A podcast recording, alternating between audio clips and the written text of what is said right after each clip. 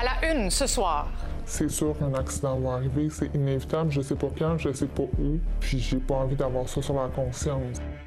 Clients armés dans les restaurants, beaucoup de préoccupations au menu. Tout passe par la, la collaboration. Malgré les risques qu'ils peuvent percevoir, il y a moyen quand même de dénoncer de façon sécuritaire.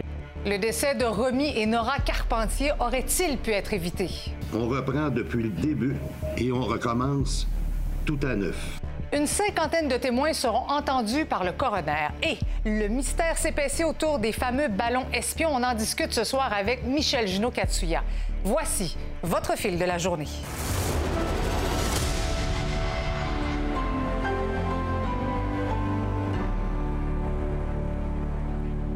Bonsoir, bon lundi à tous. On parle souvent de cette violence armée qui inquiète de plus en plus à Montréal, mais en périphérie aussi. Euh, Il y a ce qui se passe en pleine rue, mais aussi ce qui se trame dans les bars, dans les restaurants. Nouveau Info lève le voile ce soir sur une réalité préoccupante. Marie-Michel est avec moi pour en parler. Marie-Michel, il y a des clients armés qui font leur propre loi dans les restaurants. Ben, tu sais, quand on parle de banalisation et de glorification des armes à feu, bon, on a un exemple très clair. Il y a des clients armés qui agissent vraiment en toute impunité à l'intérieur des, des restaurants, Marie-Christine. C'est pas nouveau qu'il y ait des clients armés dans les restaurants. Ça a toujours existé. Mais avant, il faut comprendre que c'était un chef de gang, un chef d'un groupe criminalisé, connaissait le restaurant, connaissait le propriétaire. Cette personne-là allait toujours à la même table. Maintenant, le portrait de la criminalité a changé et ce qu'on m'explique, c'est que maintenant, ce sont des jeunes, très jeunes, personnes là, qui sont armées. On parle de 18, 19, 20 ans, des gens souvent qui sont intoxiqués euh, sous l'effet de l'alcool, de la drogue. Et qui vont Euh, montrer comme ça leur arme. Qui vont montrer comme ça leur arme et qui vont s'en servir de manière impulsive. Alors, c'est ça qui est extrêmement préoccupant. Et j'ai parlé avec une employée qui, elle, dénonce vivement cette euh, réalité-là parce que, selon elle, c'est une question de temps, d'heures avant qu'il y ait un accident qui arrive. En 2022, 718 armes à feu ont été saisies par les policiers du service de police de la ville de Montréal. Et de ce nombre, environ une dizaine ont été saisies à l'intérieur des endroits licenciés comme les bars et les restaurants. Et ça, ça serait la pointe de l'iceberg parce qu'en ce moment, il existe une véritable omerta dans cette industrie. Une employée a décidé de me parler pour dénoncer cette réalité qui ne touche pas l'ensemble des établissements licenciés de Montréal, mais une bonne partie située dans des quartiers branchés. Je pense qu'avant, c'était plus caché. Tu sais, avant, c'était les chars de luxe qu'on aimait montrer. Maintenant, c'est comme, là, un petit gun caché, tu sais, un gros gun. Faut crever l'abcès. Aussitôt qu'on dit le mot gun, les histoires sortent. Puis un malaise à en parler. C'est sûr qu'un accident va arriver, c'est inévitable. Je sais pas quand, je sais pas où. Puis j'ai pas envie d'avoir ça sur la conscience. Voici des exemples concrets qu'on m'a rapportés. Un employé qui travaille à stationner des véhicules trouve une arme à feu à l'intérieur de la voiture qu'il doit stationner. Dans un autre cas, on parle d'un client qui, juste avant d'entrer à l'intérieur d'un restaurant, échappe son Glock 9 mm par terre, le reprend, le remet dans ses pantalons comme si de rien n'était et entre à l'intérieur de l'établissement. Dans un autre cas, un client qui, au moment de payer sa facture, ouvre sa sacoche, puis juste à côté de son portefeuille, bien, on voit un pistolet. Et dans toutes ces situations-là, les serveurs, les employés refusent de dénoncer. C'est pas compliqué, ils craignent carrément pour leur vie. Si, admettons, tu travailles puis tu vois un de tes clients qui a une arme à feu, est-ce que tu sais quoi faire? Absolument pas. Et il y a une crainte euh, d'appeler les policiers, je pense, par rapport à ça. Peur que ça débarque au restaurant, que ça fasse une tollée. On est euh, complètement démunis là, face à ça. Les types d'armes que vous saisissez, ça ressemble à quoi? C'est principalement des armes de poing. Le Glock 9 mm, c'est très populaire. C'est important de bien sensibiliser qu'il y a moyen, malgré tout, de dénoncer de façon sécuritaire et surtout de façon anonyme. C'est sûr que lorsque vous appelez le 911, il, va- il y a un déploiement qui va se faire de façon rapide, mais si on y va en dénonçant via Infocrime qui va être traité par des enquêteurs spécialisés ou en passant via Eclipse, bien, il y a moyen d'amener ces, ces informations-là de façon à ne pas mettre les personnes qui dénoncent en danger. Pour les chars sud-ouest, euh, sud capté pour le coup, je pense direction. Je pense que c'est Ouais,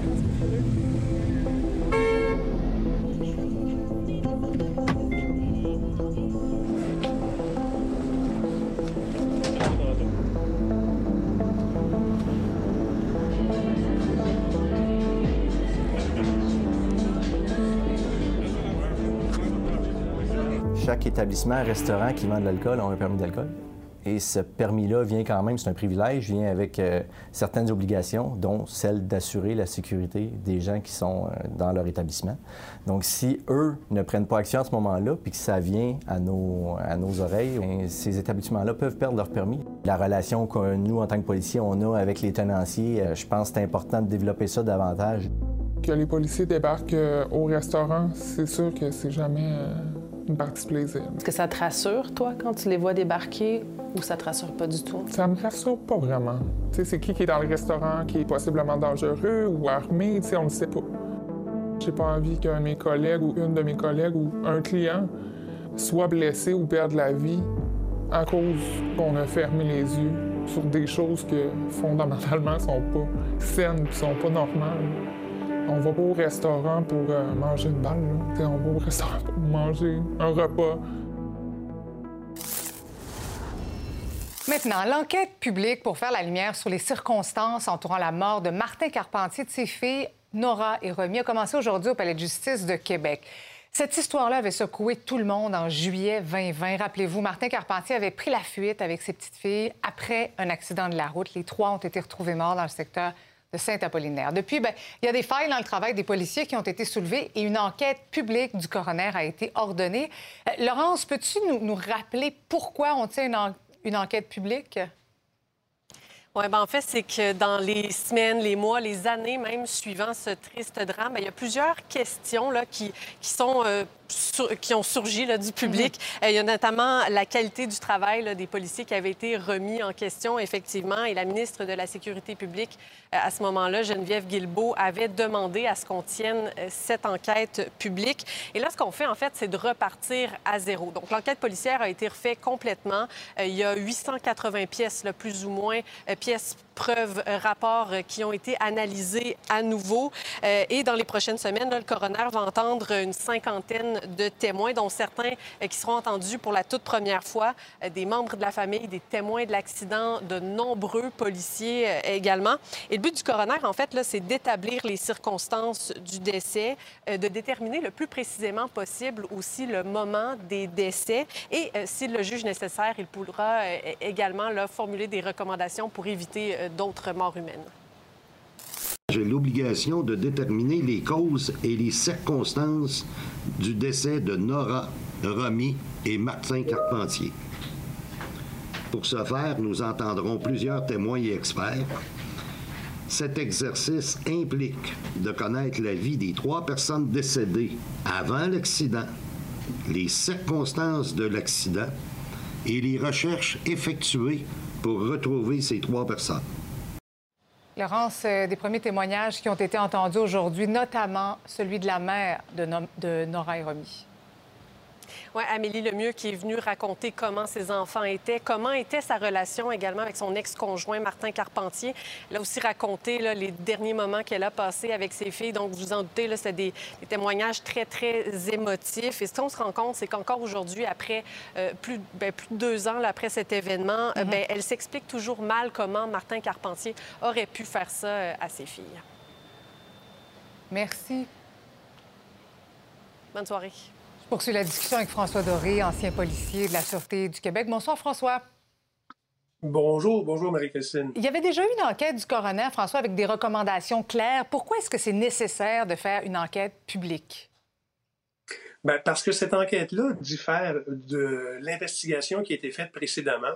Parce que lorsqu'il y a un décès au Québec, évidemment, décès dans des causes telles qu'on les connaît, une investigation du coroner va tenter de déterminer les causes et les circonstances de la mort ce qui a été fait. Mm-hmm. Aujourd'hui, il y a une enquête publique qui implique plus de monde, plus de questions, où il peut y avoir des parties intéressées qui vont poser des questions aux témoins qui vont être rencontrés par Maître Malouin, par les procureurs et les familles, ou du moins les parties intéressées, parce que la famille est une partie intéressée, vont pouvoir contre-interroger les témoins qui y seront présents. C'est un peu la différence. Et il faut comprendre une chose, c'est que ça ne dénigre pas en d'aucune façon l'investigation qui a été faite mhm. précédemment, où la coroner, elle peut rencontrer les témoins qu'elle juge appropriés et au terme de laquelle investigation, elle fait un rapport et des recommandations. Donc, dans le fond, ce que je comprends, c'est qu'on va aller plus loin. Il y a plus que des policiers qui seront entendus, mais des pathologistes également, euh, toutes sortes de personnes qui ont gravité autour de cette enquête-là. Mais avec ce qu'on connaît de l'affaire, François, il y a visiblement eu des failles dans l'intervention. Bien, évidemment, il y a des questions aujourd'hui qui demeurent sans réponse au niveau de l'opération policière, au niveau des communications d'urgence. Parce que souvenons-nous bon, que l'événement se survient un mardi soir euh, et ça prend beaucoup de temps, beaucoup trop de temps encore, à mon avis, avant de déclencher une alerte Amber, parce que le lendemain matin de l'événement, vers 6 heures, on disposait d'éléments qui étaient suffisants pour faire une annonce publique, un avertissement, demander l'aide du public dans la recherche de témoins ou de personnes qui auraient pu voir les deux enfants et le père. Mhm. Et on se souvient à ce moment-là, ben, ces informations-là ont été gardées, n'ont pas été diffusées. Elles auraient pu l'être. Lorsqu'une une alerte Amber a été décidée, on a rédigé une première fois une alerte en bas qui est revenue au service de police parce que le nombre de critères ne pouvait pas être diffusé tel quel. Ça, c'est parmi les recommandations de la coroner qui a été faite de revoir ces communications. Mais ça, on le sait déjà, François. Qu'est-ce que les conclusions de cette enquête publique pourraient amener ou changer dans les interventions policières futures? Ben, Maître Malouin a dit qu'il pouvait, il était de son devoir, s'il le jugeait à propos, de faire des recommandations. Elles pourraient être les mêmes. Il mhm. pourrait seconder les recommandations qu'on a faites. Il pourrait en faire d'autres au niveau de la création, du maintien d'une unité de coordination de la disparition des enfants, euh, ministère de la Sécurité publique, ministère de la Justice, mhm. Un meilleur échange entre les différents partenaires au niveau de ces enquêtes-là, la création d'une unité de coordination des enfants disparus. Alors, tout autant d'éléments que le coroner Malouin peut, euh, peut envisager. On va suivre ça de très, très près. François Doré, merci beaucoup d'avoir été avec nous ce soir. Merci beaucoup.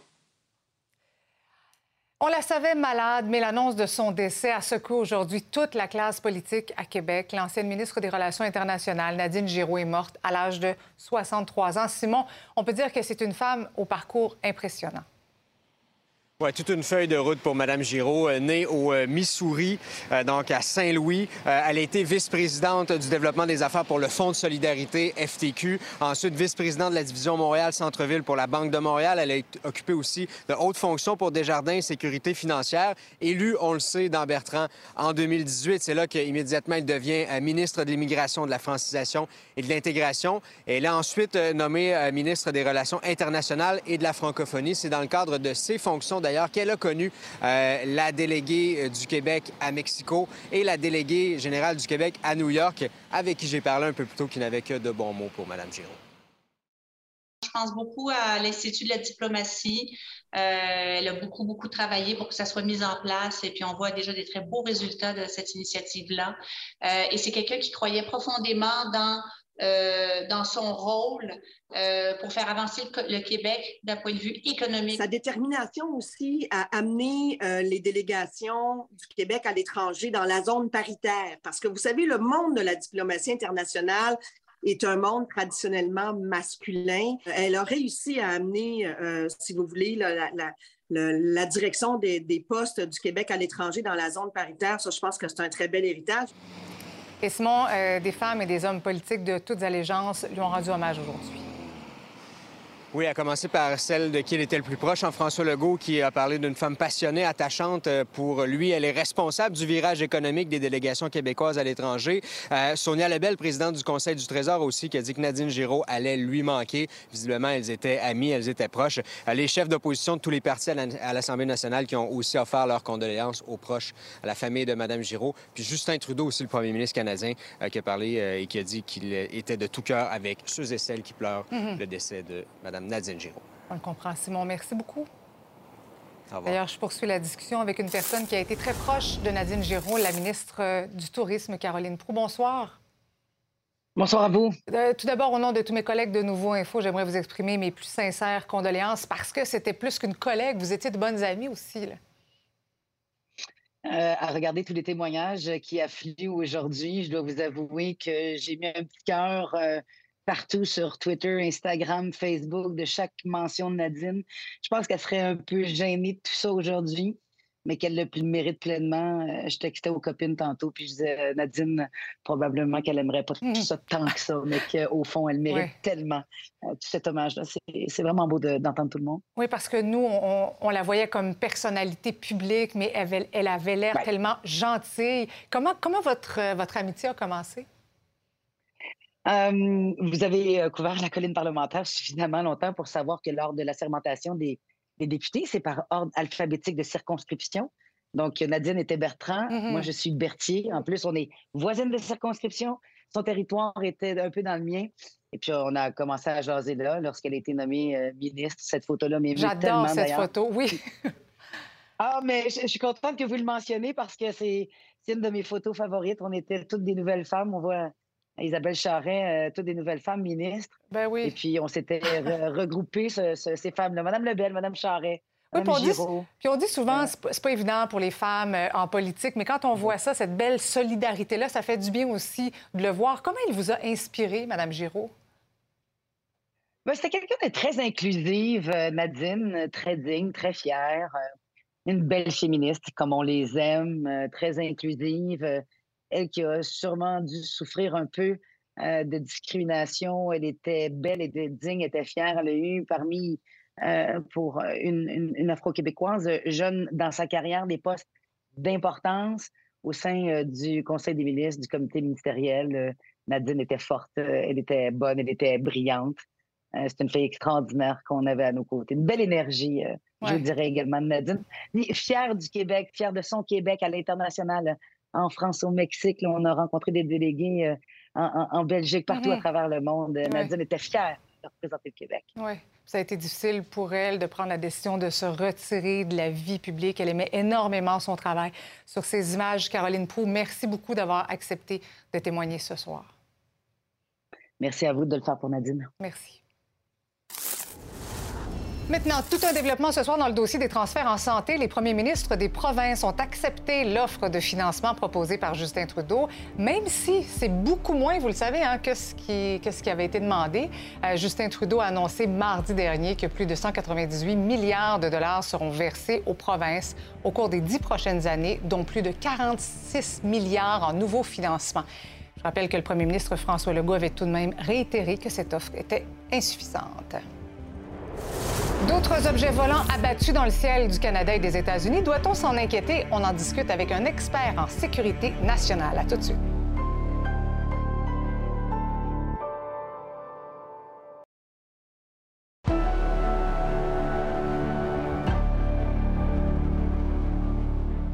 L'affaire des mystérieux ballons volants se poursuit et après les États-Unis, il y a deux objets qui ont été abattus en plein ciel sur le territoire canadien en fin de semaine. Sabrina, la recherche des débris se poursuit d'ailleurs.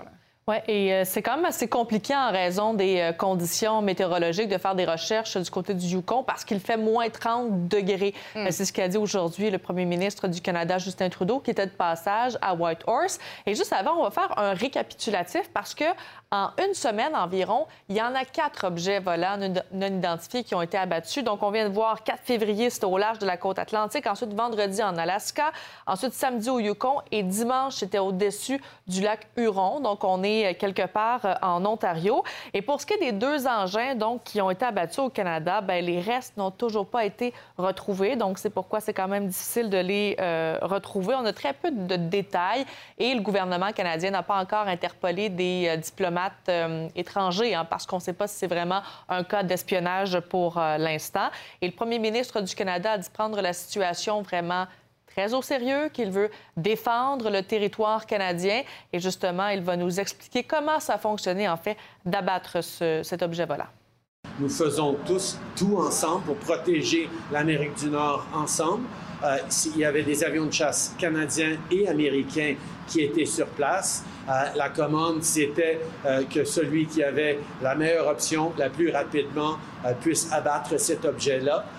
on est moins préoccupé par qui reçoit le crédit pour ça et beaucoup plus préoccupé par le résultat qu'on veut. C'est comme ça qu'a été constitué NORAD. Et Sabrina, aux États-Unis, pendant ce temps-là, l'enquête progresse? Ouais, ce qu'on nous a confirmé, à tout le moins aujourd'hui, par la Maison-Blanche, c'est qu'il ne s'agirait pas d'objets euh, provenant d'extraterrestres. À tout le moins, c'est déjà ça, on vient de nous confirmer.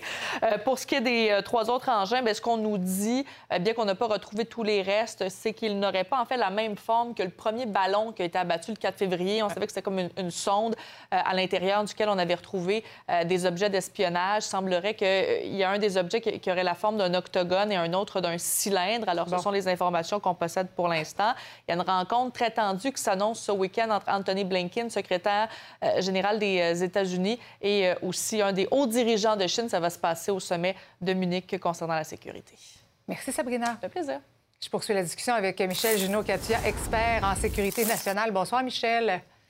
Bonjour Marie-Christine. Je souris un peu parce que je me dis, bon, on a maintenant l'assurance qu'il ne s'agit pas d'extraterrestres, heureusement. On parle de quatre ballons quand, même abattus en moins de dix jours au-dessus du continent. Est-ce qu'il faut, est faut s'inquiéter de ça? C'est préoccupant, mais pas nécessairement, pardon, une, une, préoccupation à très haut niveau de la mmh. sécurité. La sécurité dans la mesure où des objets de cette, de cette grosseur peuvent tomber sur une zone peuplée et pourraient blesser, même faire plus grave euh, euh, sur des personnes si ça devait tomber dans des villes ou quelque chose de ce genre-là. Euh, cela dit, il y a quand même une violation, une violation du territoire canadien, une violation du territoire américain, de l'espace aérien, et ça, c'est diplomatiquement très néfaste et inapproprié. Mais est-ce que c'est nouveau, l'utilisation de ces ballons-là? Tous les jours, tu as des spécialistes qui envoient justement des, des ballons comme ça dans les, dans, dans les airs. Mais euh, c'est, ça arrive à l'occasion que des ballons sont perdus. Mais on avise le pays en question, on a la courtoisie de lui dire, écoutez, je m'excuse, on a perdu un ballon, vous pouvez l'abattre ou quelque chose de ce genre-là. Ce n'est pas le cas ici. Là. Et ce qui est très, très préoccupant, on disait il y a un instant, c'est qu'on ne connaît pas ni l'origine ni la provenance des mhm. trois autres ballons qui ont suivi. Pourquoi, pourquoi vous voyez des ballons plutôt que des drones, par exemple? Ben, justement, c'est la bonne question parce que lorsqu'on vient me dire que ce sont des ballons pour l'espionnage, écoutez, avec l'espionnage, habituellement, il y a une question de secret, il y a une question de discrétion un gros ballon de trois, grosseur de trois autobus, c'est pas très discret, on s'entend. Hum. Euh, alors qu'on a des technologies comme les satellites, des avions espions, euh, le cyberespionnage, qui permettraient de faire de l'espionnage totalement différent. Non, à quelque part, il y a d'autres motifs. Il euh, faut comprendre avant de qui ça vient et pourquoi ça vient, parce que ces ballons-là pourraient pu venir de la Russie, les trois derniers ballons peuvent venir de la Russie, peuvent venir de la Corée du Nord, pourraient venir aussi de la Chine, encore une fois. Euh, et chacun aurait des motifs différents. Alors, il y a trois grandes questions. Il faut comprendre qui sont les propriétaires, qu'est-ce qu'ils transportaient et ultimement découvrir les motifs réels. Parce que quatre incidents de cette nature, c'est pas commun. Bien, surtout que ça arrive en même temps. Ça serait quand même étonnant que ça vienne de plusieurs pays différents, non?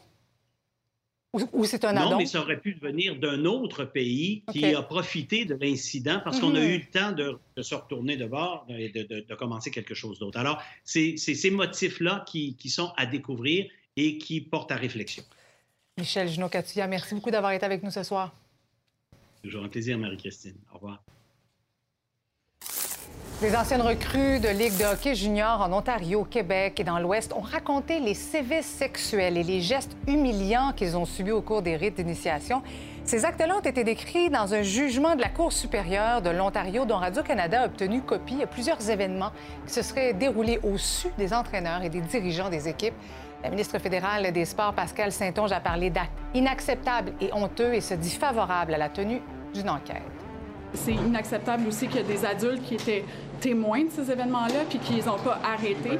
Ça constitue de l'abus, euh, des mauvais traitements. Ça ne devrait jamais arriver. Puis je demande à toutes les équipes partout au Canada d'arrêter euh, de tenir ce type d'initiation-là. C'est inacceptable.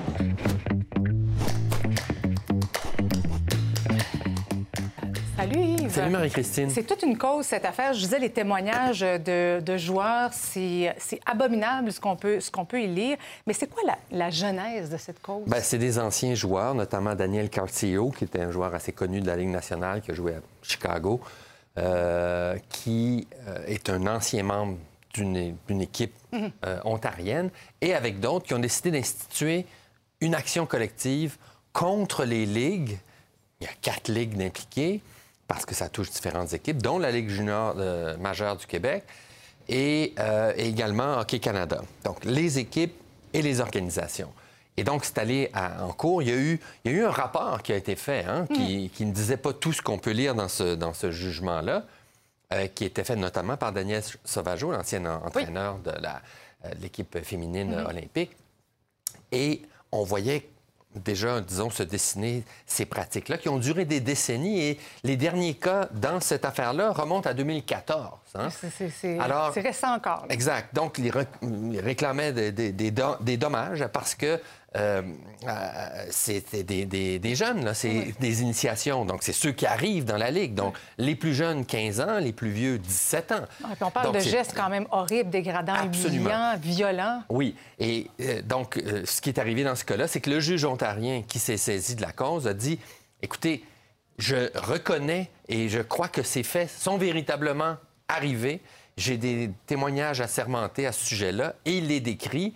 Donc, écoute, je ne vais pas en faire toutes les numérations, mais vraiment des gens euh, enfermés Ouais, ouais. Dans, dans les cabines, qui sont nus, d'autres qui ont été agressés sexuellement, d'autres qui se sont fait euh, uriner dessus. Mais une fois qu'on sait ça, c'est quoi, Alors, quoi la suite? Ben, C'est-à-dire que le juge a dit, écoutez, Ouais. je le crois, mais l'action collective, c'est pas un bon recours parce que ça vise toutes sortes d'équipes dans toutes sortes de ligues avec des faits très différents. Donc, c'est pas le bon... C'est pas le bon, Véhicule. le- le bon véhicule pour obtenir des dommages. Donc, pro- pro- procéder autrement. Alors, la C'est suite, pas c'est drôle quoi? pour les victimes, pareil. Non, bien sûr que non.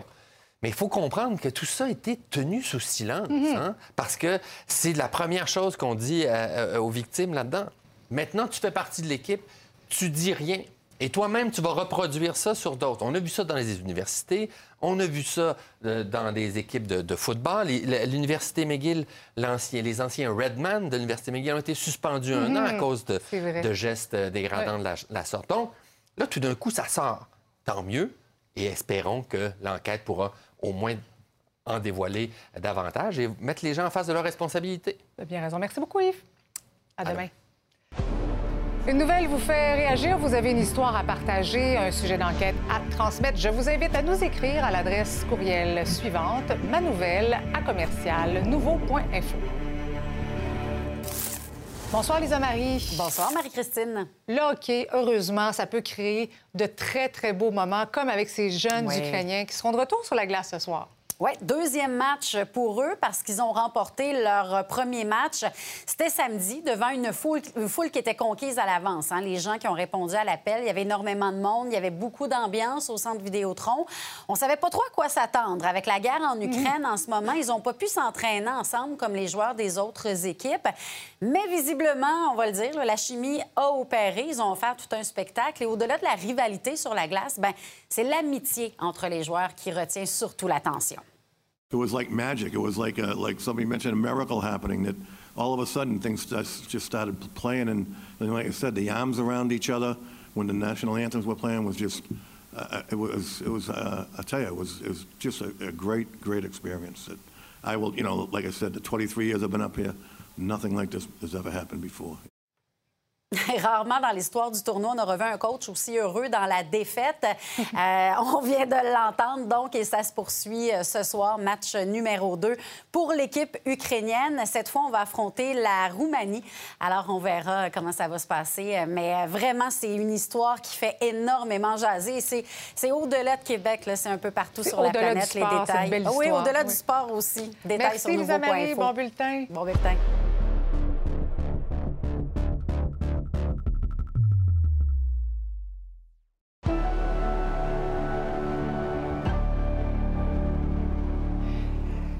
Ce soit dans vos réunions virtuelles, des cours ou encore des formations en ligne, on s'entend que peu importe le type de visioconférence, quand les caméras des participants sont fermées, c'est pas ce qui est de plus motivant. hein. Et c'est aussi ce que déplorent certains professeurs d'université pour qui l'enseignement en virtuel n'est pas une méthode appréciée. Le reportage de Fanny Lachance-Paquette.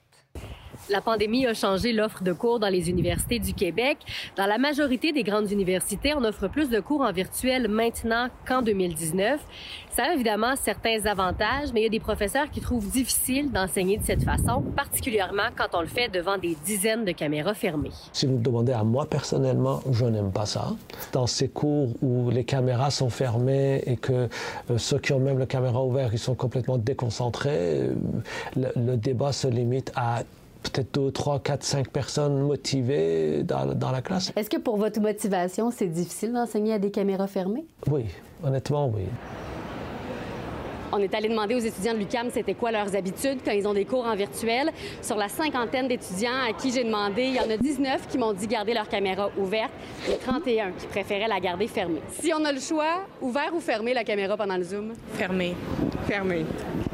Ça va être ouvert pour pas parce que je me sens mal pour le prof, mais si on est moins intéressé, des fois c'est fermé pour pas qu'il voit notre visage. Ouais, puis on fait quoi pendant que la caméra est fermée? Est-ce qu'on reste devant l'ordi? Ah, c'est en mode podcast, là. Tu fais ta chambre, tu fais tes cheveux, tu vis ta best life. Un peu de lavage avec ça, ouais. Ben, regarde-moi, je non, moi, j'ai... je prends quand même des notes. C'est un peu la faute de l'étudiant, non? Qui met peut-être pas du sien, qui se dit, ben, je vais avoir mon cours au final, je vais faire mes examens, mais j'ai pas besoin d'écouter la matière. Et moi, je ne blâme pas les étudiants, honnêtement. Pour moi, il y a une grosse responsabilité de notre, de notre côté, de notre part, comme professeur, de s'assurer qu'on est en train de leur offrir ce, que, ce qui va répondre vraiment à leurs besoins et leur offrir l'expérience qu'ils vont, euh, qui va les, les rendre intéressés puis évoluer avec nous. Si vous aimez pas ça, pourquoi vous en donnez encore? Parce que l'université nous demande euh, à ce qu'on on, on puisse varier le, le, notre portefeuille d'offres de cours. Moi, ça me simplifie beaucoup la vie d'être en virtuel parce que j'ai des enfants, je reste en, sur la rive nord. Fait pour moi, c'est l'idéal. Est-ce que ça te manque d'avoir des cours à distance? Euh, oui, clairement, parce que des fois, il y a des cours que je ne peux pas prendre à cause euh, de mon travail. Que ça soit notre université ou bien toutes les autres institutions, on s'en va vers euh, des approches équitables, inclusives, euh, vraiment pour euh, flexibles, si vous voulez. Quand même, quoi qu'on dise, il y a une interaction humaine et sociale qui est pour le moins réduite. Que vous préférez les cours en virtuel ou en présentiel? Pour ma part, en présentiel. Ça change, c'est pas pareil. On est là, on en prend beaucoup plus conscience du cours. Québec souhaite créer de nouvelles ressources pour euh, contrer les violences sexuelles dans les cégeps et les universités. La ministre de l'Enseignement supérieur, Pascal Derry, a annoncé un investissement total de 54 millions de dollars sur cinq ans. Certaines militantes croient que même si c'est un pas dans la bonne direction, le, plan, ne va pas assez loin, comme nous l'explique Anaïs Elboujdaini. 25 millions de dollars, qui, euh, qui, est un nouveau montant, ce qui fait que le budget total pour intervenir sera de 54 millions sur cinq ans. Ça va nous permettre d'intervenir de, de, sur trois fronts essentiels. Il y a trois axes dont il faut retenir.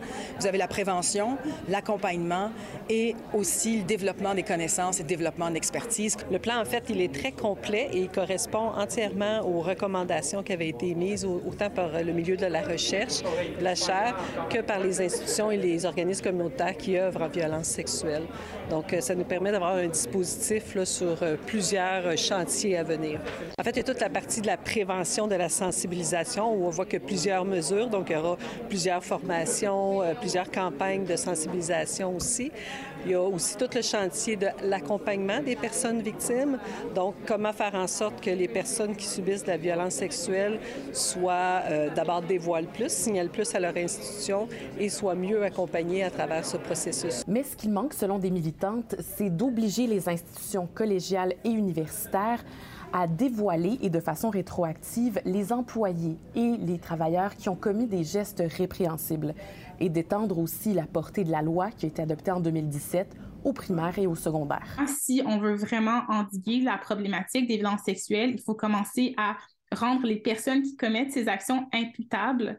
Et euh, je pense qu'une culture de la transparence, ça serait également euh, une voie supplémentaire à prendre pour arriver euh, à vraiment établir une culture sécuritaire dans ces établissements. Il y a des comités féministes ou des groupes ça fait légion dans tous les, campus du monde qui s'impliquent pour lutter activement contre les agressions sexuelles. Et étonnamment, elles ne sont jamais invitées aux tables de réflexion, de discussion on les exclut, on les voit comme des menaces à la réputation des institutions. Et c'est pas un hasard non plus s'il y a aussi peu de personnes qui se tournent vers les mécanismes de plainte, parce que là, on met une emphase démesurée là-dessus, comme si ça répondait à tout. Puis il faut être vraiment au pays des licornes pour s'imaginer qu'il y a vraiment, finalement, ce nombre de plaintes reçues qui représente en fait les violences sexuelles sur un campus. N'empêche, Québec espère en connaître plus sur l'ampleur de la situation grâce à une première étude du genre à l'échelle nationale. On va avoir une étude nationale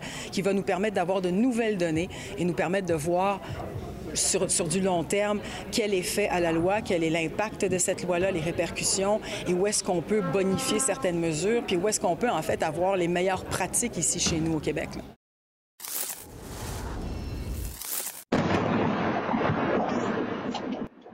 On entendre cette violente explosion qui a détruit quatre maisons en construction très tôt ce matin à Orléans. C'est en banlieue est d'Ottawa. Au moins 12 personnes ont été blessées, dont deux qui se trouvent dans un état grave. C'est une fuite de gaz qui a provoqué la déflagration. L'explosion a d'ailleurs été entendue à des kilomètres à la ronde. La Croix-Rouge et l'Armée du Salut sont sur place pour apporter leur soutien aux résidents. We just heard a loud, very loud noise, so we didn't know what was happening and it just you know the entire house just woke up and uh, we went outside so we saw so some smokes and uh, it was really really really hard because i still feel the vibration in my body. And uh, so it's just um, uh, very scary Le Québec va-t-il atteindre ses cibles de réduction de gaz à effet de serre en 2030? Ce ne sera pas le cas si on se fie à un rapport dévoilé aujourd'hui même par la chaire de gestion du secteur de l'énergie de HEC Montréal. Selon cette étude, les ventes d'essence sont toujours à la hausse et le nombre de véhicules à essence continue de grandir. Les chercheurs croient que les Québécois demeurent dépendants des énergies fossiles, surtout dans le domaine des transports. Ils évoquent même un état d'ébriété énergétique. Pour en savoir plus, je joins Joanne Whitmore, qui est chercheur principal à la chaire de gestion du secteur de l'énergie de HEC Montréal. Bonsoir, Madame Whitmore. Bonsoir. Qu'est-ce que vous entendez par état d'ébriété énergétique? Ben, c'est le contraire de sobriété. Donc, ça veut dire qu'on consomme beaucoup plus d'énergie qu'on a probablement besoin euh, pour pouvoir euh, avoir les services qu'on cherche. Donc, euh, si on compare, par exemple, la consommation du moyenne, si on veut, de, par habitant au Québec mm-hmm. pour le transport, etc., on, dépasse beaucoup de, de, loin la majorité des pays ou même d'autres juridictions pardon, canadiennes. Donc, on, on, a vraiment besoin de commencer à réfléchir comment on consomme euh, d'énergie, pas juste comment on va les remplacer avec des nouvelles sources d'énergie. Oui, euh, mais est-ce qu'il y a quand même des choses qui ont changé par rapport aux années précédentes? Est-ce qu'il y a une grande augmentation? Malheureusement, ça fait depuis 2014 qu'on publie tous les ans le même rapport et le constat est toujours la même chose. C'est hmm. qu'en fait, pour euh, notre consommation d'énergie, on va vers euh, une croissance. Donc, euh, puis aussi, ça va pour ce qui est le cas pour la vente, par exemple, des véhicules. Donc, on connaît toujours une croissance plus forte des camions légers qui incluent les VUS, les mini-fourgonnettes, les mm-hmm. pick-up. ça représente à peu près 70 du marché des nouveaux, des nouvelles, des nouveaux véhicules, pardon, qui sont vendus. Donc, dans cette perspective-là, c'est sûr qu'il va falloir qu'on revoit euh, ben ben, nos, façons de faire. Oui. De notre côté, c'est quand même un peu plus difficile de se procurer des, véhicules électriques, on le sait. Euh, mais que devra faire le Québec, selon vous, pour réussir sa transition énergétique et atteindre ces fameuses cibles? Ben, il y a une partie, c'est que c'est sûr qu'il faudrait qu'on ait un petit peu plus de courage pour mettre en place pas juste des incitatifs pour faire de l'achat euh, de, véhicules électriques, par exemple, mais aussi de, mettre en place une forme de réglementation, une forme aussi d'éco-fiscalité. Euh, c'est ce qu'on avait fait, en fait, pour changer les comportements des citoyens quand on avait euh, la crise de la COVID. On se souvient qu'il y avait des normes sanitaires qui avaient été mises en place. On avait euh, des incitatifs pour, pour aider la PCU et tout ça, mais il y avait aussi des contraintes financière, par exemple, si dans un restaurant, tu te retrouvais à avoir plus qu'un nombre euh, de, de, de, personnes par euh, superficie afin de minimiser euh, la propagation de, de, la COVID. Donc, il y avait aussi, par exemple, des informations constantes. Donc, tous les jours, on avait le ministre, le premier ministre, pardon, qui venait avec un, un, expert indépendant pour parler des données où on était rendu, comment les hmm. choses évoluaient. Donc, Ce qu'il faut, c'est surtout d'avoir une cohérence, puis considérer la transition comme une crise au même titre qu'on avait considéré euh, la COVID comme une, crise euh, sanitaire. Donc, euh, c'est juste qu'on le voit pas comme ça. On est encore plus dans un mode électoral où on veut pas trop déranger. Euh, mais la réalité, c'est qu'en faisant ça, on hmm. euh, on va pas avancer vers nos cibles. Oui, puis plusieurs sont, sont, dans le déni aussi. Puis chaque région du Québec, je présume, a ses propres défis pour réduire sa consommation d'électricité. Ça doit varier d'une région à l'autre, non? Bien, c'est sûr, on n'a pas les mêmes réalités à Montréal euh, que sa côte nord. Euh, on n'a pas les mêmes profils euh, industriels. Il y a des, des, régions, surtout dans le nord, où il va y avoir des plus grandes industries. Donc, c'est normal que, mettons, leur, leur consommation d'énergie par habitant puis les émissions par habitant vont être très différentes là où on a une population plus dense. Mais euh, ça reste quand même qu'il y a des solutions qui sont accessibles à toutes les différentes régions. C'est juste qu'il faut commencer à, à, en parler, euh, d'avoir les experts avec une approche indépendante. Donc, mm-hmm. pas juste pas juste une question la transition de créer des nouveaux secteurs comme les batteries ou euh, produire de l'hydrogène. C'est aussi comment est-ce qu'on va faire en sorte qu'on consomme mieux ces énergies-là, parce que sinon on va éroder tous les gains qu'on va faire avec ces nouveaux développements économiques-là. Ben, c'est bien intéressant tout ça. Madame Whitmore, merci beaucoup d'avoir été avec nous ce soir et d'avoir accepté d'en parler. Merci. Merci. Pas facile pour les jeunes de garder la motivation à l'école en plein mois de février. On leur donne quelques trucs au retour.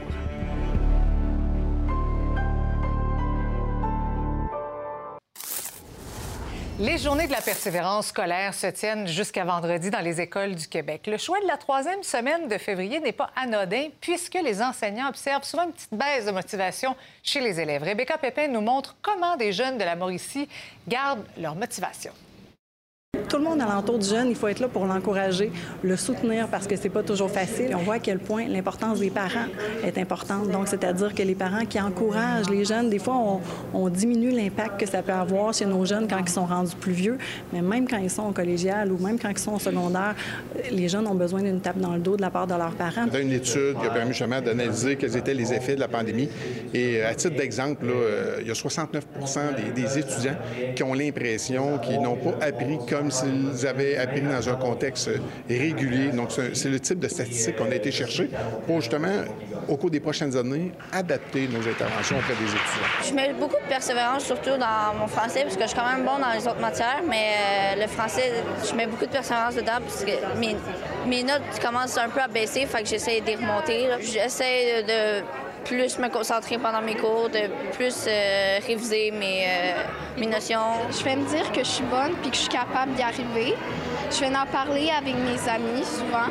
Euh, je vais leur demander des conseils, puis après, je vais me motiver, puis je vais continuer. Moi, souvent, je revenais de l'école, puis j'aurais eu une mauvaise note, puis je, je, le dis à ma mère, elle va me dire Hey, Salomé, c'est pas grave, je sais que tu es capable de faire mieux. C'est important la note, mais c'est plutôt l'effort puis la progression. Lorsqu'on veut euh, stimuler notre jeune pour l'accrocher, on est mieux d'y aller par objectif, de se définir des objectifs avec l'enfant qui sont euh, des objectifs réalistes. Par exemple, augmenter sa note de français de 80% ce n'est pas réaliste.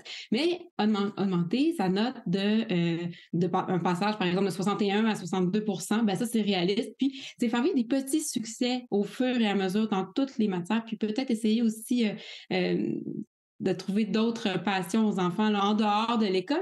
Lorsqu'on vit des succès à l'extérieur de l'école, ça fait grandir la confiance en soi. Puis après ça, bien, ça se répercute dans, euh, dans les matières scolaires aussi. Quand on dit bien entouré, tous les jeunes peuvent persévérer, c'est un peu ça qu'on veut dire. Que autant les médias ils ont une place à jouer que euh, les élus, tout le monde alentour du jeune, il faut être là pour l'encourager, le soutenir parce que c'est pas toujours facile.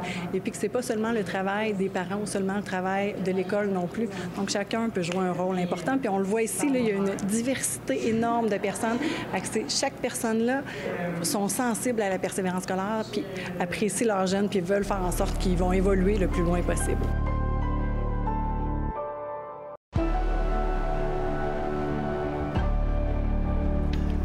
Michel, le bilan des séismes meurtriers en Turquie et en Syrie ne cesse de s'alourdir. Oui, de jour en jour, une semaine après euh, ces séismes-là, ben, on est rendu à un bilan de 35 000 morts euh, dans ces deux pays. Euh, cette barre-là qui vient d'être franchie. Mais il y a des petits miracles qui se produisent. Il y a sept personnes qui ont été tirées la nuit dernière, des décombres, dont un bébé de quelques jours à peine.